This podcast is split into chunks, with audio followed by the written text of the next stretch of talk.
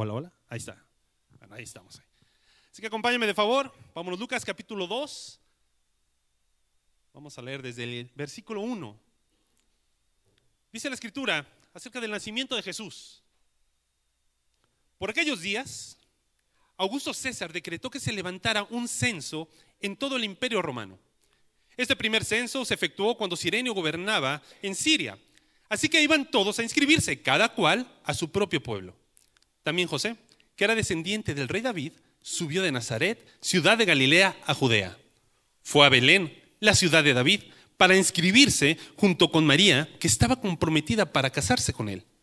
Ella se encontraba embarazada, y mientras estaban allí se le cumplió el tiempo, así que dio a luz a su hijo primogénito. Lo envolvió en pañales y lo acostó en un pesebre, porque no había lugar para ellos en la posada. En esa misma región había unos pastores que pasaban la noche en el campo turnándose para cuidar su rebaño. Sucedió que un ángel del Señor se les apareció. La gloria del Señor los envolvió en su luz y se llenaron de temor. Pero el ángel dijo, no tengan miedo, miren que traigo buenas noticias que serán motivo de mucha alegría, dicen otras versiones, motivo de mucho gozo para todo el pueblo. Hoy hay nacido en la ciudad de David un Salvador que es Cristo el Señor. Amén. Hace dos, hace dos semanas comenzamos con esta serie de la llegada. Hemos estudiado esas palabras características de este tiempo, de la llegada, del adviento eh, que se da antes de la llegada del Señor Jesús. Son palabras que estudiamos, Dani nos hizo también el favor compartir este mensaje acerca de qué. ¿Qué predicó Dani? Acerca de la esperanza. Muy bien, que bueno, todos estaban atentos. Ahora, ¿de qué, ¿de qué predicó Marcelo la semana pasada? ¿Habló acerca de qué? De la pasta más fresco. Eso es trampa, pero bueno. Nos hablaron y compartimos acerca de estas palabras que son parte del fruto que trajo la llegada de nuestro Señor Jesucristo a esta tierra. El día de hoy vamos a continuar con nuestra serie y vamos a estudiar otra palabra que también es fruto de eso que hizo Cristo con su llegada. Y vamos a hablar acerca de el gozo. En la escritura, tanto en el Antiguo como en el Nuevo Testamento, hay muchas palabras que definen lo que es alegría, felicidad, regocijo, pero todas van apuntando a ese mismo sentimiento, a esa misma emoción que el Señor nos permite disfrutar y nos permite tener. El deseo más fuerte y común o considerado como el propósito que comúnmente en la calle cualquier persona tiene en esta vida es el ser qué? El ser feliz. Ah, es común entonces, ¿no? lo supuse. Es feliz, es tener esa felicidad. Eh, una película que me gusta mucho, que todo el mundo chillamos y que la vemos, es En busca de qué? La felicidad. Will Smith, ¿no? Ahí interpretando eh, el lograr conseguir un sueño, algo tan anhelado, una superación personal, un trabajo de ensueño. Así que, sí, hay muchas cosas que nos traen, nos traen esa felicidad. Eh, a los godines, el aguinaldo nos trajo mucha felicidad, ¿ya? ¿Quién recibió aguinaldo? ¿Sí? ¿Quién se lo acabó ya? Sí, también. Somos otros. Exacto, es eso, ¿no? El hecho de poder tener, comprarte tu propia casa, tener un vehículo nuevo. Eh, cosas que nos traen alegría es poder tener relaciones, esas amistades, ¿no? poder compartir con ellas emociones, situaciones, como un partido de fútbol. Hay cosas que nos traen ese gozo y esa alegría. Podemos hablar también viajes, esos viajes eh, de ensueño. Viajes en serio, ¿eh? no me salgas con que a Guadalajara o a Puebla o cosas así, sin agraviar a los presentes, pero no, estamos hablando de esas cosas que, que cuestan, ¿no? Que cuestan tiempo planear, que cuestan tiempo llevar a cabo. Sí, son cosas que nos traen esa alegría.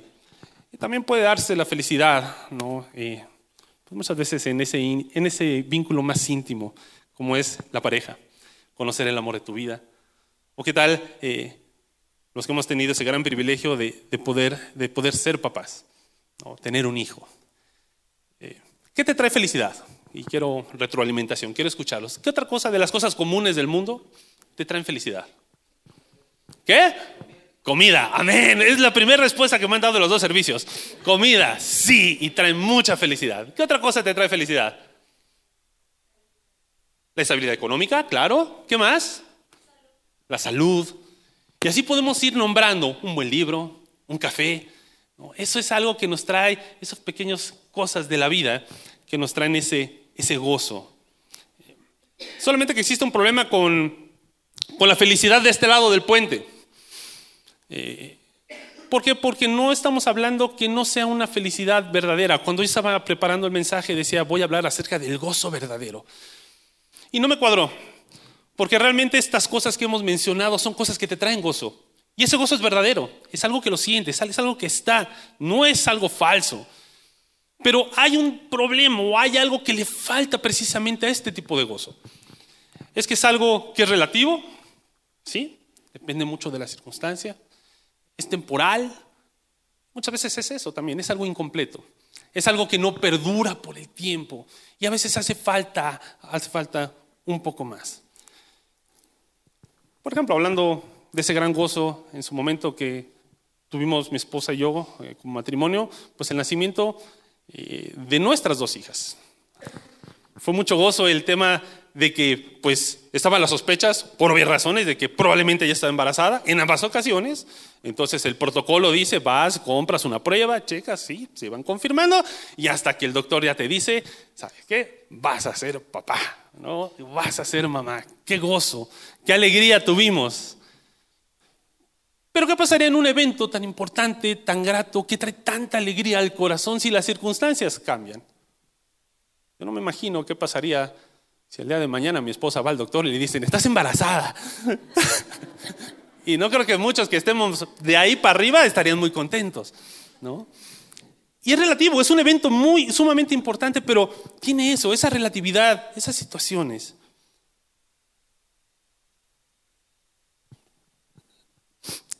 La pregunta es, y a donde quiero compartir este tema el día de hoy, es, ¿hay algo más arriba de? ¿Hay un gozo pleno? Hay un gozo el cual podemos disfrutar de una manera sobrenatural. Sí, sí, obviamente. Y no quiero que vayan ahí, ah, bueno, ya, ya sabemos que sí, va a hablar del gozo del Señor, va a hablar de esto. Sí, voy a hablar de eso. Voy a compartir de ese gozo que transforma. Vamos a hablar de ese gozo que llegó con el nacimiento mismo del Señor. Y para eso necesitamos pues irnos de este lado, de esta felicidad común, cotidiana, eh, que vivimos día a día, a este lado del puente, donde hay una, felicidad que podemos considerarla extrema, ¿no? que está del otro lado. Es aprender a ver un gozo desde otra perspectiva. ¿Y quién mejor que el protagonista, uno de los grandes protagonistas de la historia, como fue el apóstol Pablo? Era un gozo extremo, era algo que lo podemos ver a lo mejor a lo lejos, que es incomprensible. Podemos hablar literalmente de un gozo increíble. ¿Cómo poder ver a un hombre ante tantas circunstancias, padecimientos, por el hecho de defender, de enseñar, de vivir su fe y ver que otros pudieran eh, llevarlo a ese mismo sentir, ¿no? en ese mismo corazón? Y ahí encontramos en la escritura, precisamente al apóstol Pablo, en eventos sobrenaturales. El primero, pues podemos saber, o uno de los que podemos ver, Hechos capítulo 16. Todos sabemos la historia, habla acerca del carcelero, ¿de dónde? De Filipos, de la ciudad de Filipos. ¿Qué pasó? Literalmente, Pablo, Silas echando demonios ahí con una mujer. Por esa razón hubo pérdida de ganancias de aquellos que recibían dichas ganancias y por lo cual Pablo y Silas fueron encarcelados. Dice la escritura, ellos cantaban en la noche, ¿no? Gozos, himnos, o sea, había alegría y ellos estaban confiados, pero de repente hubo un evento sobrenatural. Un evento en el cual eh, las cadenas se le caen, eh, se abren las puertas y ¿qué pasa con el carcelero? Pensando, supongo, y todo da indicios de que estaba oscuro, no se veía, nada más los escuchaban cantar y de repente pensaba que se habían escapado. ¿Cuál era la pena para ese hombre? Iba a ser la muerte. Así que se iba a adelantar y se iba a matar él mismo hasta que el apóstol Pablo grita del fondo, dice, no te mates, aquí estamos. Y se da la oportunidad de poder escuchar el mensaje de salvación, de ese gozo. ¿Qué podemos hacer para ser salvos? Fue su pregunta. ¿Y qué pasó? ¿Cuál fue la consecuencia? Él y su familia conocieron de Cristo y él y su familia fueron salvos. Dice Hechos 16:34, el carcelero los llevó a su casa, les sirvió comida y se alegró mucho, se gozó junto con toda su familia por haber creído en Dios. Un evento en la cárcel. Y ya después podemos seguir hablando. Filipenses es una carta que habla de qué habla esta carta, es la carta del gozo. Si quieres escuchar la carta del gozo, precisamente termina una maestría en Filipenses. Es el gozo, alégrese, regocíjense. Constantemente algo que el apóstol Pablo enseñaba a esta iglesia que se formó después de este evento que vimos en Filipos. Y los animaba. Pero una particularidad de esta carta, ¿cuál es? Que esta carta desde dónde se escribió? Desde la cárcel. Un evento, hablando, gócense, sin realmente saber si iba a salir de la cárcel. Puede ser que estaba escribiendo prácticamente su testamento, pero ahí estaba hablándoles del gozo. Entonces, si somos buenos estudiosos de la escritura y usamos el método deductivo, entonces para poder experimentar este gran tipo de gozo es necesario ir a la cárcel. Amén. No, claro que no. Pero podemos ver y creo que es importante indagar de dónde provenía este gozo, más allá ¿no? de lo que queremos saber. ¿Qué es lo que hacía que hombres como Pablo, Silas, Juan, Pedro, etcétera, vivieran y enseñaran este tipo de gozo extremo? En el Antiguo Testamento la Biblia nos da unos indicios. Hay con Nehemías capítulo 8, a partir del versículo 10. Dice, luego Nehemías añadió, ya pueden irse, coman bien, tomen bebidas dulces y compartan su comida con quienes no tengan nada, porque este día ha sido consagrado a nuestro Señor. No estén tristes, pues el gozo del Señor es nuestra fortaleza. También los levitas tranquilizaban a todo el pueblo, les decían, tranquilos, no estén tristes, que este es un día santo. Así que todo el pueblo se fue a comer y beber y compartir su comida, felices de haber comprendido lo que se les había enseñado añade algo más al gozo, ¿no? Nehemías no deja ver esos indicios de qué tipo de gozo se hablaba. Bueno, habla de qué? Del gozo del Señor. Es el gozo del Señor que manifestaba a los discípulos de nuestro Señor Jesucristo, ¿no? Eh, es este tipo de gozo extremo que llevó a los discípulos a vivir de una manera diferente ante cada situación de su vida. Ahora, aunque veamos estas historias y enseñanzas teóricas en la Escritura, Aún así, en nuestra mente siguen existiendo dudas, ¿no? y en la mía, sobre si es posible que yo mismo pueda experimentar este tipo de gozo. ¿Por qué razón? Comenzamos leyendo Lucas, la llegada del Mesías. Algo sobrenatural como un ángel hablándole a los pastores. Y se les anunciaba, será motivo de gran gozo ese niño. Y llegó. Lo alabaron, apareció, tuvo una vida, en esta tierra, 33 años de ministerio, de vida, perdón, tres años de ministerio. Y al final todo el pueblo judío creyó en el Señor y no se necesitó nada más. ¿Es cierto? No. Terminaron crucificándole. ¿Qué pasa? ¿Dónde estaba ese gozo? ¿Qué se necesita? Aquí es donde debemos detenernos por un instante para entender la siguiente idea el gozo del Señor es tan real como su nacimiento. Es real, a pesar de que no lo hayamos visto en aquel entonces, en su totalidad, porque sí, hay mucha evidencia, pero todo un pueblo se transformó, no. ¿Tuvieron a Dios mismo y ni aún así hubo cambios en toda una nación? No, no la hubo. Pero es tan real porque el nacimiento de Cristo, a pesar de que sí, hay detractores, hay quienes no creen que existió, que, que Cristo es un mito.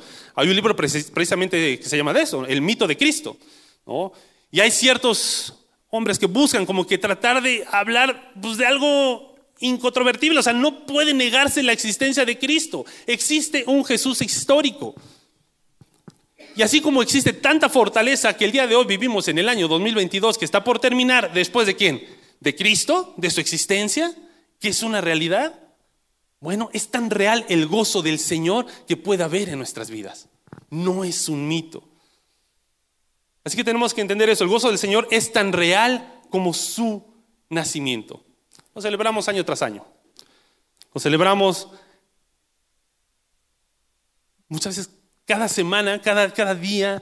Aquí vemos ¿no? el tema de lo que fue la Santa Cena, buscamos también celebrar, compartimos, es el motivo de nuestra reunión, no nada más el día de hoy, sino cada reunión que tenemos aquí.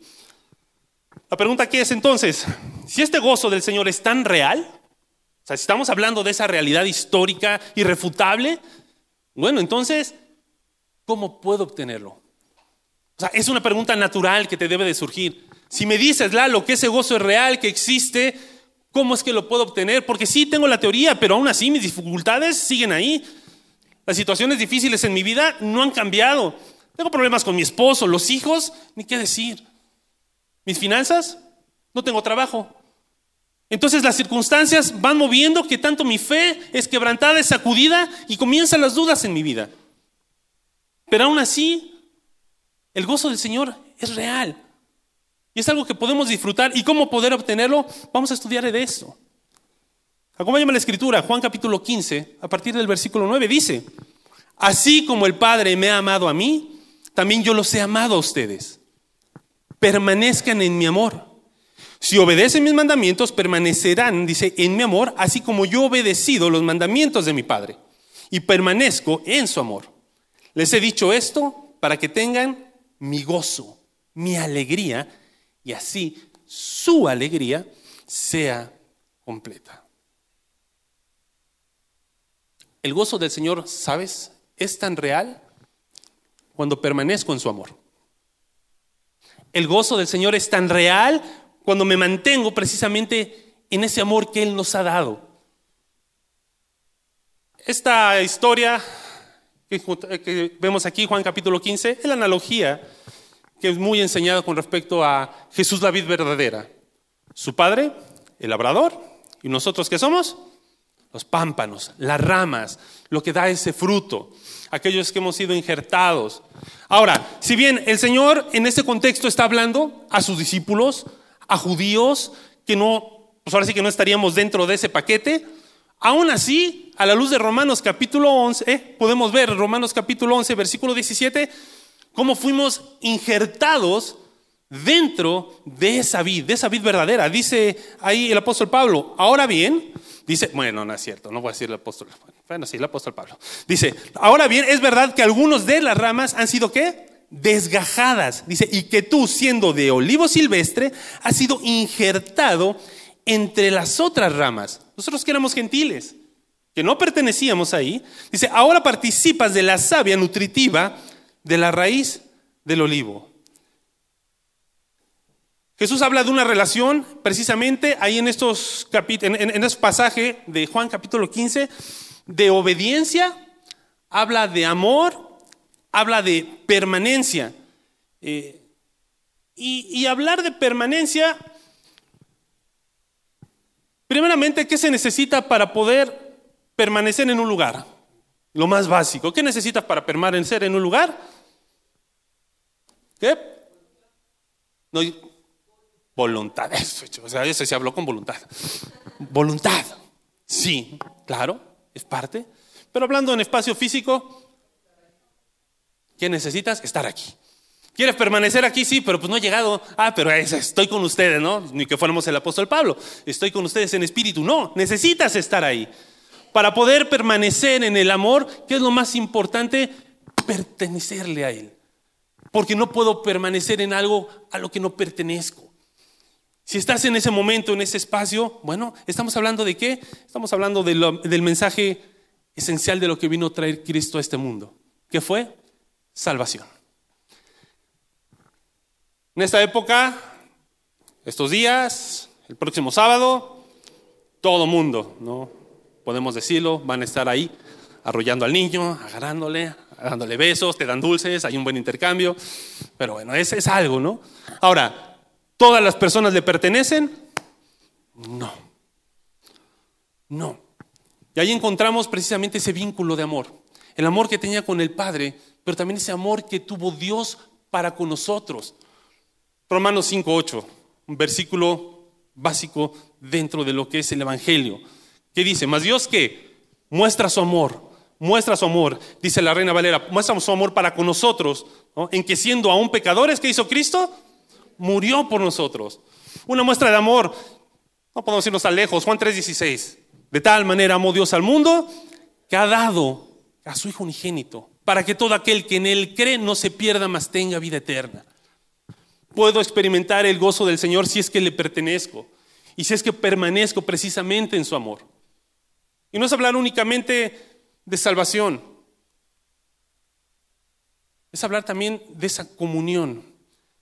Cuando hablamos acerca de transformación, es un tema que la iglesia últimamente a lo mejor ya los tenemos hasta el copete, pero ¿saben qué? No nos importa, porque queremos vidas transformadas, queremos ser una iglesia transformacional que sea el medio por el cual podamos entender el verdadero evangelio, el cambio, lo que puede traer el Espíritu Santo a nuestras vidas.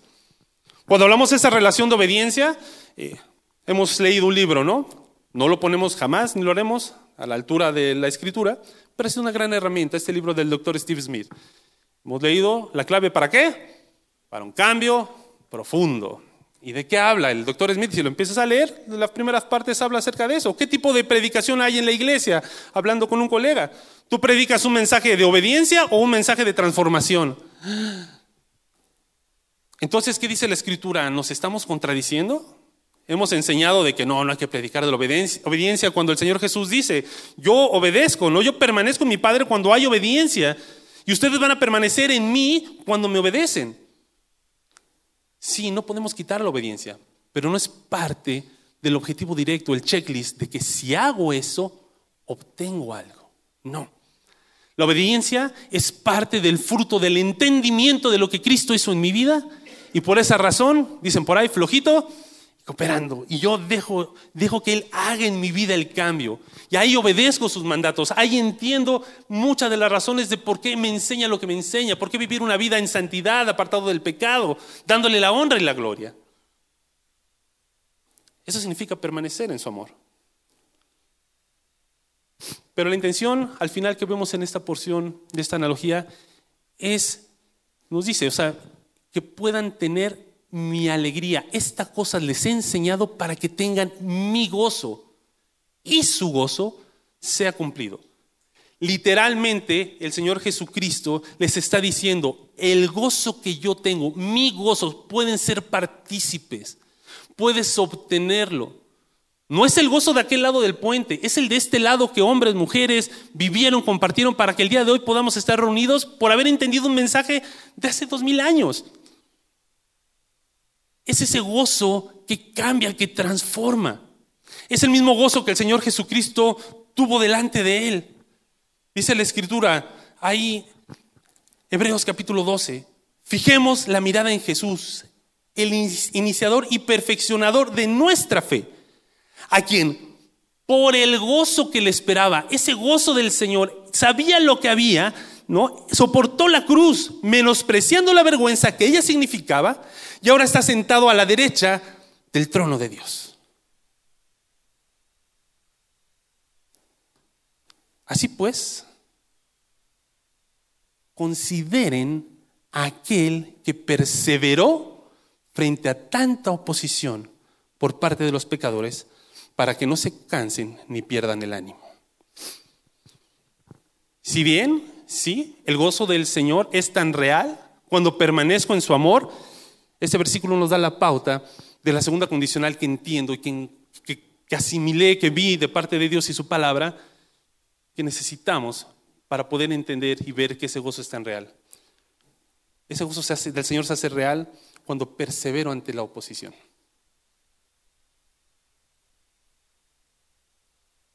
Los apóstoles, Hechos capítulo 5, versículo 40,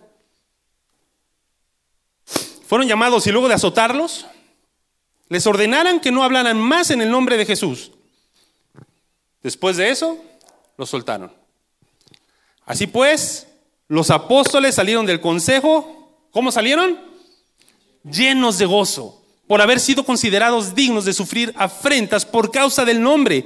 Y día tras día en el templo y de casa en casa no dejaban de enseñar y anunciar las buenas nuevas de que Jesús es el Mesías. Y ahí está. El anhelo, el deseo de hombres transformados de haber asimilado un mensaje, de poder considerarse, a pesar de las afrentas, a pesar de ese pueblo, a pesar de que querían o no reconocían a Cristo, ellos se sentían gozosos, fueron azotados. O sea, no les hicieron bullying en el trabajo, fueron azotados y aún así se consideraban dignos. A mí me duele el estómago y no voy a la iglesia. Era un gozo que transformaba sus vidas.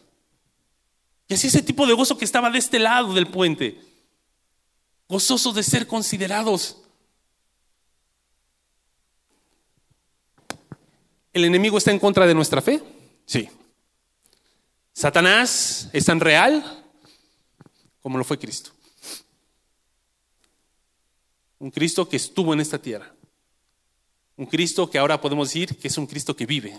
Creemos en un Cristo vivo. Aún así, muchas veces pues, le echamos como que la culpa al enemigo. No, sí, es que la oposición que hay en mi vida, híjole, pues tiene que ver con Satanás. Es que el enemigo me ataca y lo espiritualizamos de una manera donde realmente la principal oposición que tienes en tu vida cristiana eres tú mismo. Y esas cosas que se nos oponen, en primer lugar, pues podemos hablar de nuestro propio silencio. Ese silencio donde a lo mejor estamos en algún ámbito que podemos demostrar, compartir nuestra fe, híjole, y por temor, por pena, por vergüenza, pues mejor los invitamos a la iglesia que el pastor les predique. Que escuchen un mensaje en estas ocasiones. Por cierto, puedes invitarlos el próximo domingo. no. Y ese silencio, que, ¿por qué se debe? Sí, muchas veces no tengo mucho tiempo de haber conocido al Señor. Y hay algo que me hace falta, es que no tengo esa manera tan elocuente que habla el pastor y cómo comparte y cómo predica. La verdad no sé tanto. Y es ahí donde decimos, bueno, pues creo que te estás en una iglesia que está buscando constantemente darte las herramientas para escuchar. Tienes entre semana, tienes grupos, tienes las predicaciones, tienes una escuela bíblica constantemente. ¿Y qué crees que tienes en enero? El IBAC, el Instituto Bíblico para las Américas y el Caribe, en el cual los esperamos a quienes? A todos, porque es importante estar preparados. ¿Qué dijo el, el apóstol Pedro? Este versículo, esta, esta porción donde nos habla acerca de una apologética. No tiene que ver con la genética de Apolo, no. La apologética tiene que ver con la defensa de la fe. Y es el lema, dice el apóstol Pedro, y a ustedes, ¿quién les va a hacer daño si se esfuerzan por hacer el bien. Dichosos si sufren por causa de la justicia. No teman a lo que ellos temen, ni se dejen asustar. Más bien, honren en su corazón a Cristo como Señor. Estén siempre preparados para responder. Repito, estén siempre preparados para responder a todo el que les pida razón de la esperanza que hay en ustedes. Sabes, hace tiempo desde la escuela muchos años, no apenas en la escuela, de ya chorrocientos años, entendí algo que no sé si sea una máxima de la pedagogía, pero si no, permito que la copien. Si quieres aprender algo bien, enseña. ¿Quieres saber algo así de arriba abajo? Ay, no sé predicar, enseña. Enseñale a alguien cómo se debe predicar. ¿Qué necesitas hacer para enseñar? Prepararte. Necesitas buscar todas las posibles preguntas que te van a hacer en el momento que estás exponiendo o después de. Hay que prepararse. Hay que dar porque tu mente y tu corazón van a estar constantemente dando vueltas a eventos o situaciones que tienes que compartir. Y eso es algo que tenemos que hacer con nuestra fe. Tenemos que estar siempre preparados, dice el apóstol Pedro, para que podamos presentar defensa de aquello que queremos. Y el gozo del Señor, ese gozo que es tan real cuando que perseveramos ante la oposición, ante mi propia oposición. Ya lo que haga Satanás, sí, va a estar presente definitivamente, pero que la pauta no sea que es algo que esté desde nosotros.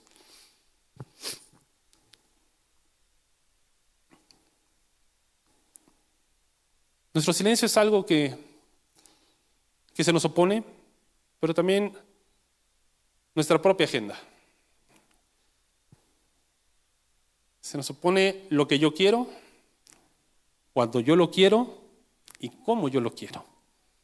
sin considerar a Dios. Donde Dios no es el filtro de mis decisiones. Donde sí, no hay muchas veces gozo porque yo tengo mis propias metas. Muchas veces, aunque las haya logrado, las haya cumplido, todavía hay algún vacío. Cosas que me propongo, que veo, y no estamos hablando que no se cumplieron o que hubo fracasos, no. Y uno sigue buscando más y más. Y nunca llega a ese gozo verdadero.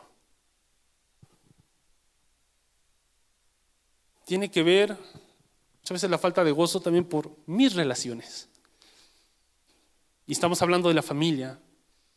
Estamos hablando de la relación que tengo con mi pareja, con mis hijos. Esa relación que no va encaminada por malas decisiones, sin buscar un culpable, pero puede haber ahí algo en mí mismo siempre pensando que la pauta o lo que puedo cambiar no va a ser a la otra persona, puedo cambiar yo. No llega el gozo porque en esas relaciones estoy viviendo una relación que no agrada a Dios.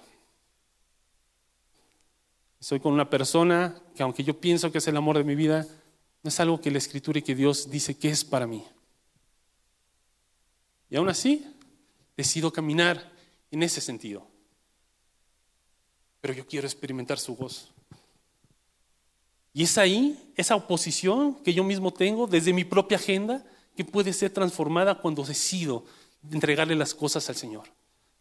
Cuando en obediencia permanezco en su amor. Cuando decido estar perseverando. Y podemos hablar del tema clave, ¿no? En esa propia agenda, en también lo que son nuestras finanzas. Finanzas que, si bien sí, yo sé, aquí está, el Señor ah, toma mis recursos, pero vamos limitando, ¿no? Muchas veces. No, no, no es, se supone de que tengo que volcarme todo lo que hay, Señor. No.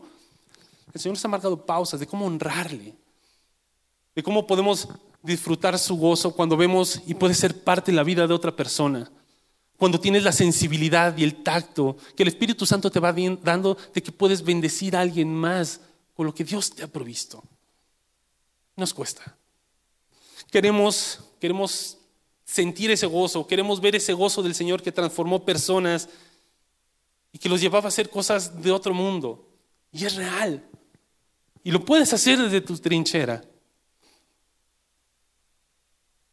Pero tenemos que perseverar ante la oposición que la mayoría de las veces somos nosotros mismos.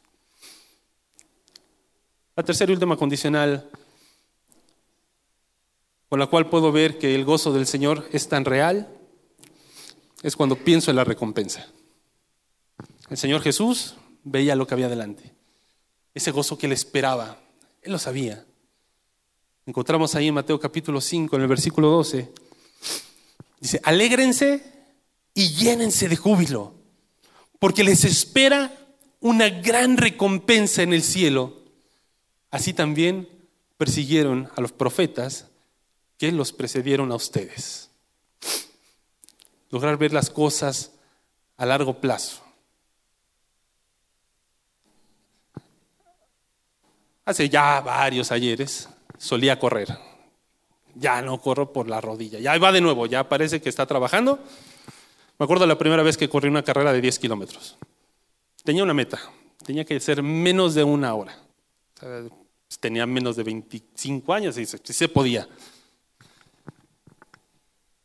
Fue en México, los que conocen, el circuito de Ciudad Universitaria, son 10 kilómetros, donde el octavo kilómetro es como que casi casi una pendiente impresionante, es una muralla. Los primeros kilómetros, eh, los que son corredores o fueron corredores se recordarán, es Luchar con tu mente es lograr establecer un ritmo con el cual puedas continuar y continuar. Llega un momento donde después de 15 minutos ya tu respiración se niveló, tu ritmo cardíaco y prosigues. Pero era mi primera carrera, no tenía tanta experiencia. Entonces, ¿qué pasa? Yo ya iba llegando al kilómetro 8 y estuve a punto de tirar la toalla. Ya yo veía gente al lado mío, íbamos corriendo, yo ya los veía caminando, si ellos no pueden, pues yo menos, ¿no? Iban corriendo y era esforzarte, era, dije, no me voy a parar, mi meta era esa, si era llegar, era terminar, pero era sin pararme. Entonces era un trote pues, en slow motion, ¿no? Así casi, para mí iba corriendo, entonces iba en slow motion, así. Pero había algo en mi cabeza, tenía que cruzar esa meta. era llegar al estadio. O sea, yo soy aficionado de los Pumas, por si tiene alguno una duda, no sepa, amén hermano, tú estarás en el cielo. Entonces, ¿qué hay? Era el gozo de entrar al estadio de Ciudad Universitaria, la pista de tartán, porque una vez que empiezas a correr ahí, sientes que vuelas. Fue un gozo lograr entrar al estadio CEU. Y mi motivo era ese, era cruzar esa meta, era tener esa recompensa, era saber que había completado algo y nos motivaba.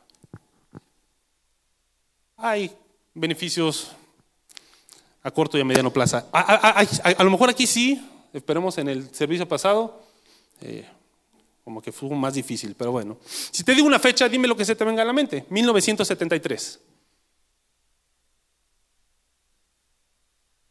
¿Qué? ¿1973? ¿Nací yo? No, no, aparte de tu nacimiento. ¿Dónde? Golpe de Estado. La verdad no lo sé, pero puede ser, ¿eh? Pero, ah, bueno, ese es el tema chileno. Vámonos a nuestro país. Te voy a dar otra fecha. 1997, 1973, 1997. Ya hay algunos que ya empieza como a sonarle. ¿De qué te hablan esas fechas? ¿Qué? Dilo, dilo, dilo, amigo. La ley de pensiones. Eh. Tenemos otro godín conmigo. Bien, amigo. La ley de pensiones. Eh, ¿Quién de aquí está bajo la ley del 73? ¿Sí? ¿Quién de aquí está bajo la ley del 97 sobre sus afores nada más? Pues tenemos muchos ninis. No, no hay nadie que no está en acá. Yo les tengo que confesar, yo estoy en el limbo. Porque mi seguro social dice que empecé a cotizar en el 96, pero en mis semanas cotizadas no hay evidencia de que esté en esas semanas del 96, aunque sí las trabajé. Así que si alguien conoce alguien del Seguro Social, pensiones, que me lo pueda recomendar, este, se les va a agradecer después. ¿Qué diferencia hay de aquellos que están en el, con la ley del 73 con los del 97? Los del 73 si no pasa nada en este país, podemos decir que su pensión va a estar asegurada después de que se jubilen, ya sea a los 60, a los 65 años, van a estar pensionados de por vida, con el promedio de sus últimos cinco años trabajados. Los que están bajo la ley del Afore, lo que juntaste es lo que hiciste. No hay nadie más que te vaya a apoyar.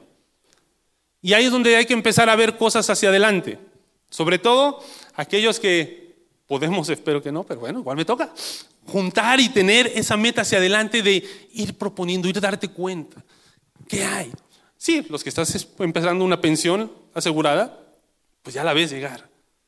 Pero no nos gusta aquellos que estamos jóvenes, y me incluyo,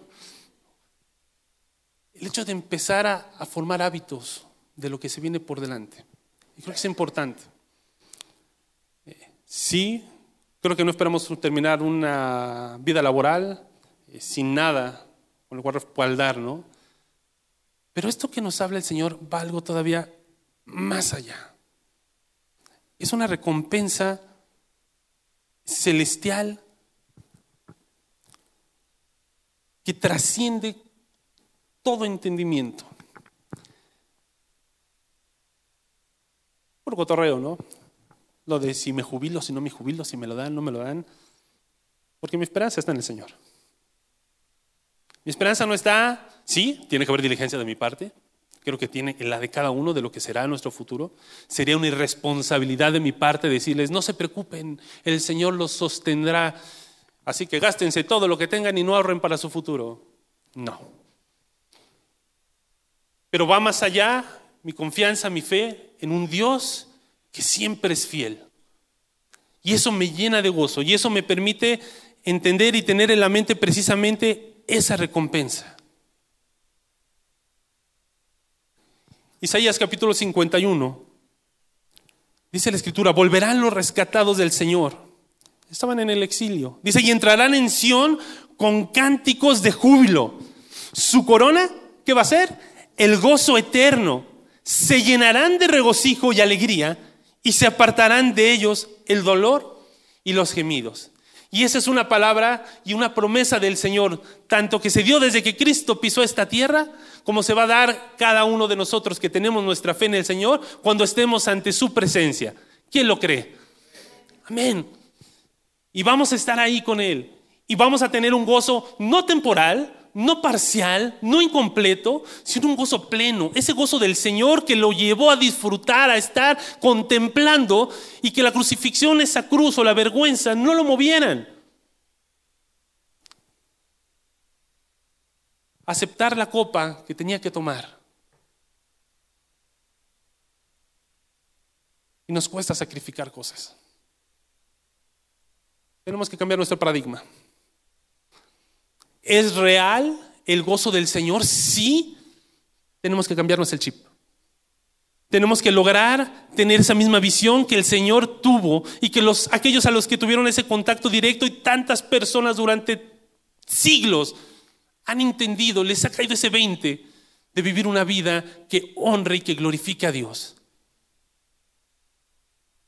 Y en el proceso, gozarnos en ello. El apóstol Pablo tenía algo bien claro. Era la eternidad. En esta carta del gozo, Filipenses, capítulo 3, dice, por lo demás, hermanos míos, alégrense en el Señor. No esperen que pase algo para que se sientan contentos. Es una instrucción. Alégrense en el Señor. Consideren todas las cosas que ha hecho por ustedes, piénsenlo, eh, compárenlo, hagan lo que tengan que hacer, pero el resultado de eso no tiene que ser nada más que el gozo de aquel que murió por ti en la cruz. Alégrense. Dice, para mí no es molestia volver a escribirle lo mismo y a ustedes les da seguridad. Versículo 7, sin embargo, todo aquello que para mí era ganancia, lo considero ahora pérdida por causa de Cristo. Es más, todo lo considero pérdida por razón del incomparable valor de conocer a Cristo Jesús mi Señor. Por Él lo he perdido todo y lo tengo por estiércol a fin de ganar a Cristo y encontrarme unido a Él. No quiero mi propia justicia que procede de la ley, sino la que se obtiene mediante la fe en Cristo, la justicia que procede de Dios basada en la fe. Lo he perdido todo a fin de conocer a Cristo, experimentar el poder que se manifestó en su resurrección, participar en sus sufrimientos y llegar a ser semejante a Él en su muerte. Así espero alcanzar la resurrección de entre los muertos. No es que lo haya conseguido todo o que ya sea perfecto.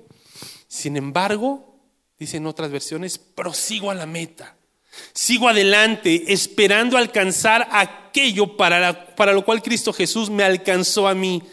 Hermanos, no pienso que yo mismo lo haya logrado ya, más bien una cosa hago, olvidando lo que queda atrás y esforzándome por alcanzar lo que está delante, sigo avanzando hacia la meta para ganar el premio que Dios ofrece mediante su llamamiento celestial en Cristo Jesús.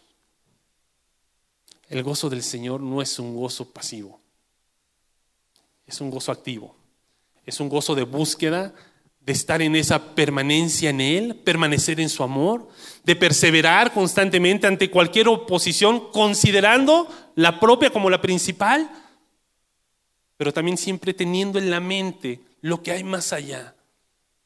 ¿Hay beneficios presentes? Sí. ¿Dios nos da el gozo en esta vida? Sí. Las cosas que tienes en el día a día, como el comer, como el leer, el poder disfrutar de un buen vino, de poder hacer varias cosas, ¿son reales? Sí. Pero no existe nada más grande que el gozo que podemos experimentar en Cristo. No lo hay. No lo hay. Y es real. Termino con este versículo. El apóstol Pablo, Romanos capítulo 15, versículo 13, viene vinculando lo que hemos visto ya con esta tercera semana. Y dijo el apóstol Pablo que el Dios, ¿de qué nos predicó Dani? el Dios de la esperanza los llene de qué? De todo gozo y paz a ustedes que creen en Él. ¿De dónde proviene la esperanza, el gozo y la paz? De Dios. De Él proviene. Para que rebosen de esperanza por el poder del Espíritu Santo. Seguimos recordando ese nacimiento. Ese gozo es real. Aprovechemos estas fechas, sí, compartamos, pero no hay como poder encontrar, disfrutar, vivir y enseñar el gozo del Señor que está a nuestra disposición. Podemos apropiarnos de Él y llevar a tantos al conocimiento de ese gozo, de ese amor, de esa paz, de todo aquello que Cristo trae a nuestras vidas. Amén. Dios y Padre, gracias por este tiempo. Tu palabra es verdad, Señor. Podemos gozarnos, Señor, en saber que tu nacimiento es conocido en el mundo, pero más allá, que podemos apropiarnos y que hemos sido partícipes de tu misión, de lo que viniste a hacer. Hemos creído en ti y como iglesia, Dios, clamamos para que podamos ver cada día en nuestras vidas eso, Señor. Tu presencia que nos transforme y que nos llene de ese gozo, Dios, que podamos transmitir al mundo. Gracias por tu amor y por tu fidelidad. Bendecimos tu nombre. Amén.